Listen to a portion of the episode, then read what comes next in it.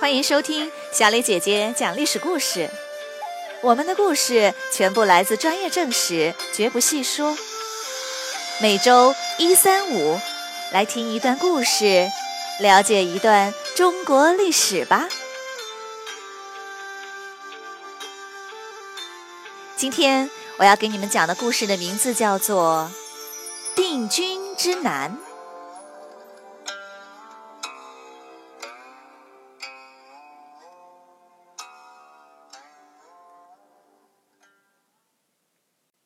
曹操打下人人信奉道教的汉中后，没有多停留，就匆忙回中原去了。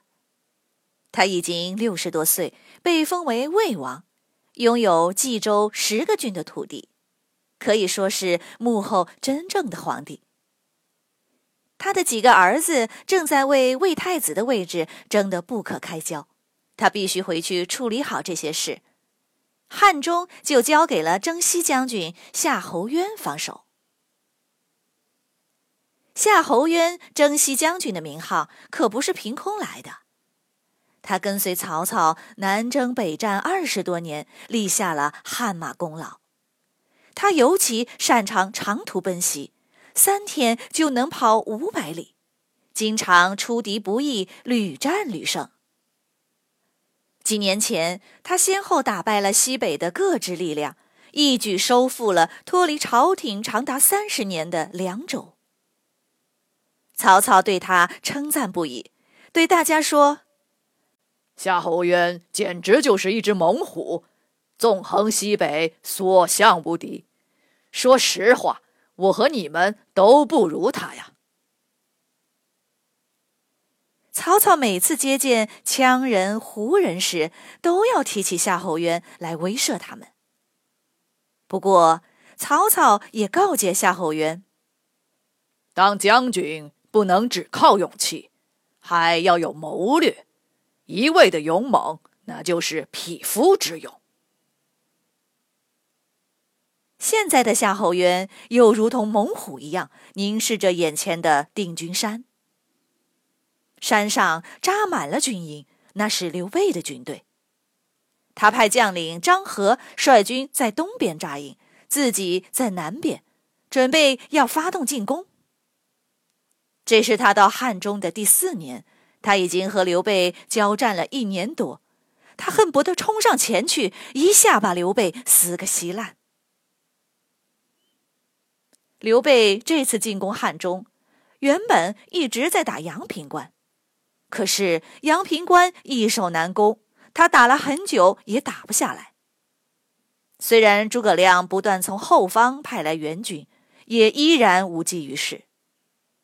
刘备最终放弃了阳平关，向南渡过沔水，顺着险峻的山势艰难前行，到了定军山扎下营盘。夏侯渊这才火速调兵过来，打算一决高下。夏侯渊正在军营中，有人报告：“将军，不好了！刘备大队人马正在猛攻漳河，快抵挡不住了。”情况十分危急。夏侯渊二话没说，立刻分出一半兵力前去救援。过了一会儿，又有人来报告：“将军，不好了！我们布置在十五里外用来防御骑兵的巨马被刘备放火给烧了。”夏侯渊又下命令：“马上派人去修好巨马。”可是部下有些为难，说。营里的士兵已经不多了，再分兵出去，万一刘备来偷袭怎么办？夏侯渊说：“不就是修个巨马吗？能要几个人？四百人就够了。我亲自带他们过去，一会儿修好就回。”夏侯渊正指挥士兵一边救火一边修巨马时，突然鼓声震天，叫喊声响彻山谷。一支军队从山上杀了下来，截断了他们的退路。冲在最前面的是刘备手下的老将黄忠。夏侯渊率领士兵们奋力突围，好不容易一队人马终于杀出重围，可是回头一看，夏侯渊已经被杀死在乱军之中了。主帅被杀，曹军顿时人心惶惶，兵败如山倒。刘备乘胜追击，攻入了汉中。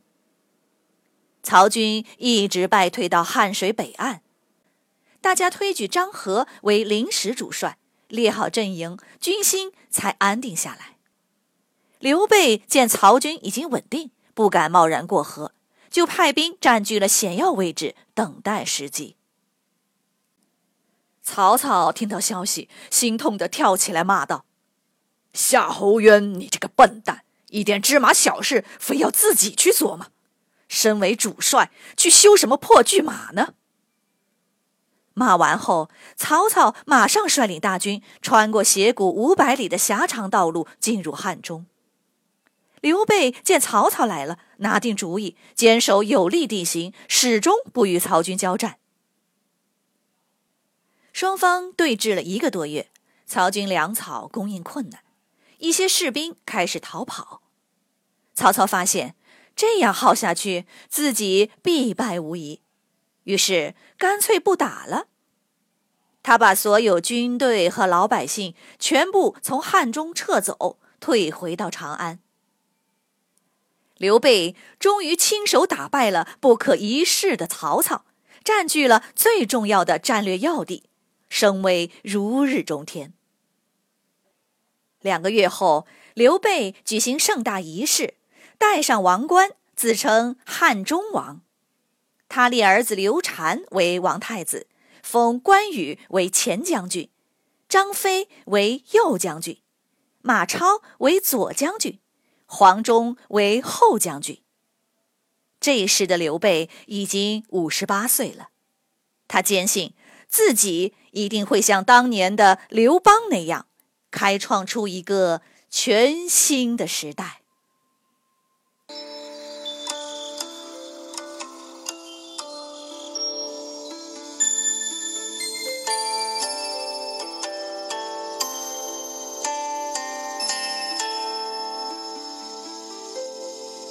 小朋友们，今天的故事就讲到这里，请你来说一说，在故事中，夏侯渊身为主帅，力亲为，自己去前线修巨马，结果被杀了，导致战事大败。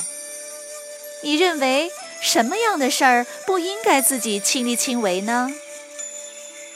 欢迎你们到公众号留言，或用语音回答我们的问题。感谢你们今天的收听，我们下个故事再会吧。